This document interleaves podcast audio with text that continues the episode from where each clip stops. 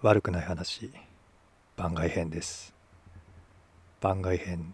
という時はだいたい私一人です、えー、福田です。よろしくお願いします。例によって森本さんと、まあ、スケジュールが合わないということで番外編をやっていくのですけども今日は7月18日月曜日です。世間は3連休なんですかね。今日は3連休最終日ということですけど私は一人家にいます。娘がね部活に行ってたりあとは下の娘が妻と買い物に出かけましたんでねこうやって一人で過ごしてるわけですけども。皆さんどうお過ごしでしょうかね。なんだか天気予報を見てると雨がすごかったりあとはまたあれですかね。PCR 検査の陽性の人が増えてるみたいで結構騒がれていますよね、まあ、そういうのもあってなんかすっきりしない連休をお過ごしかとも思いますけども。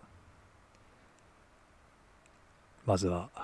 アルビレックスの話いきましょうかね。週刊アルビレックスです。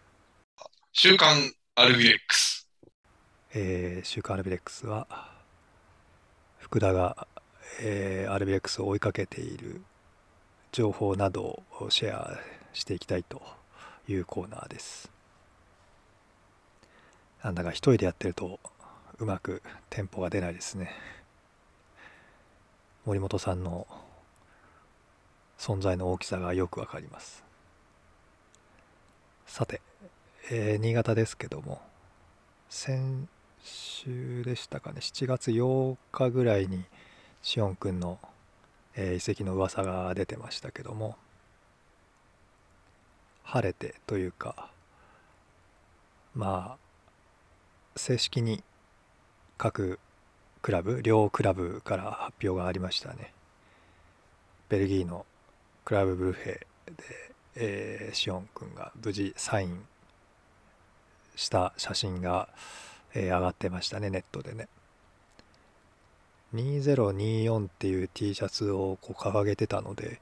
2年契約なんでしょうかね。2024年までの契約なのかなと思います。活躍してほしいですねシオン君。でベルギーのリーグが今プレシーズンマッチとかをしているので合流するのはまあちょっと遅れたタイミングなんでしょうかね。遅いタイミングになったのかもしれません。夏はだいたいそのヨーロッパのシーズン開幕に当たるんですけどもまあ暑さのこともあるし今シーズンはえっ、とワールドカップと重なる年ですので多分開幕が早いんだと思うんですよね。まあそんな中これもニュースになってるかもしれませんけどフランスのパリ・サンジェルマンが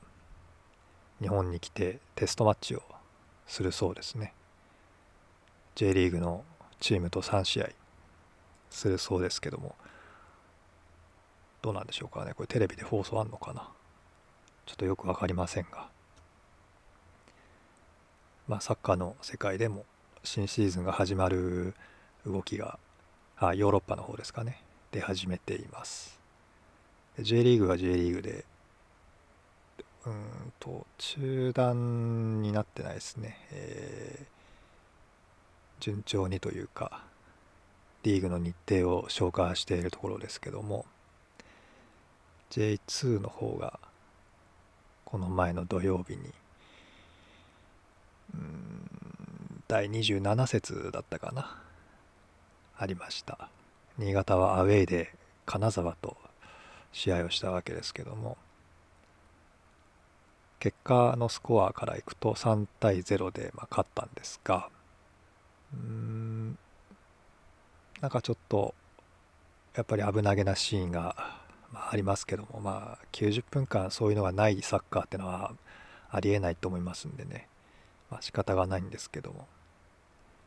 シオン君が抜けて2試合目になるんでしょうかね。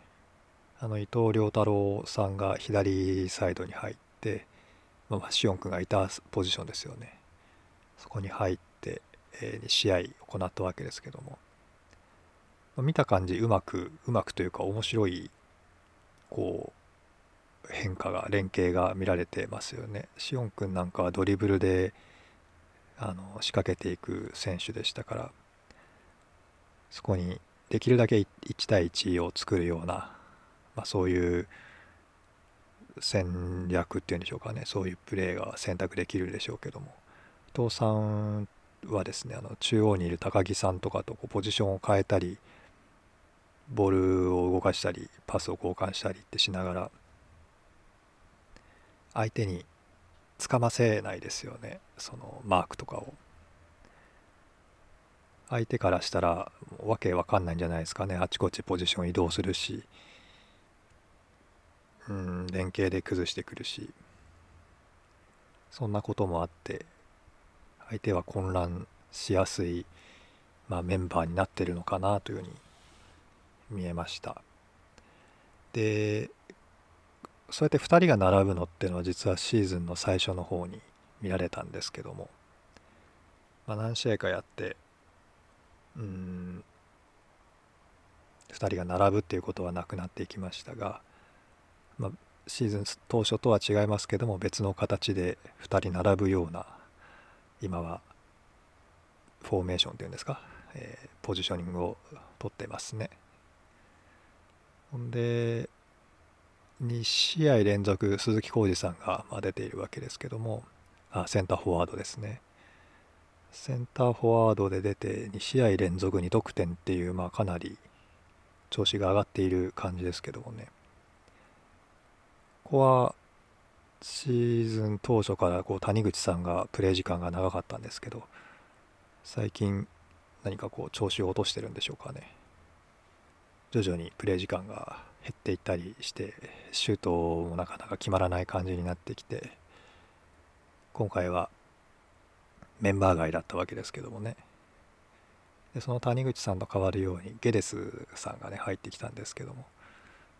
今今日今日じゃないですね。今回の試合は10分ぐらいのプレータイムだったんですが、まあ、アディショナル入れて15分か。